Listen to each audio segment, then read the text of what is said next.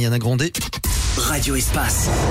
L'info vue de Lyon, 3 minutes avant tout le monde. Le bon retour d'Ariana Grande qui fait très plaisir. Juste avant, c'est les informations 3 minutes avant tout le monde avec Amélie de Lorraine. Bonjour Amélie. Bonjour Lionel, bonjour à tous. Les habitués du TGV Paris-Lyon vont devoir s'adapter. La SNCF a annoncé ce matin que la ligne la plus fréquentée d'Europe serait fermée 4 jours en novembre prochain, du 9 au 12 inclus. Cela permettra de réaliser d'importants travaux de signalisation.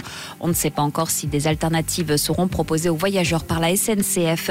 La rocade Est fermée plusieurs heures cette nuit en cause un impressionnant feu d'un camion transportant des métaux, notamment du cuivre. Le conducteur n'a pas été blessé. La route a dû être coupée le temps de l'intervention des pompiers. La circulation du Rhône Express et des lignes de tram T3 et T7 a également dû être interrompue.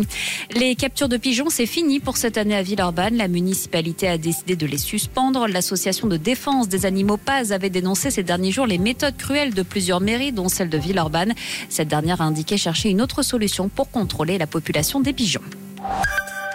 Le procès de l'attentat du marché de Noël de Strasbourg a débuté ce matin à la cour d'assises spéciale de Paris. Quatre hommes sont jugés pour l'assistance qu'ils ont pu apporter au terroriste shérif Shekat.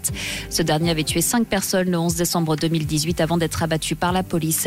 Je vous demande de m'aider. L'appel ce matin de Judith Godrèche, auditionnée par les parlementaires de la délégation aux droits des femmes. L'actrice a également demandé l'ouverture d'une commission d'enquête sur les violences sexistes et sexuelles dans le milieu du cinéma.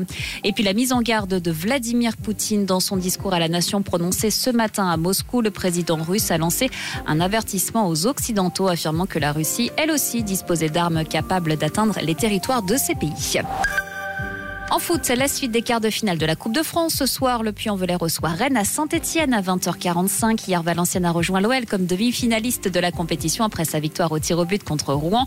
Le tirage au sort des demi-finales aura lieu demain soir. Et puis, la déception pour nos Bleus. Ouais. Hier soir, pas de premier titre pour l'équipe de France féminine de foot battue en finale de la Ligue des Nations par l'Espagne 2 à 0.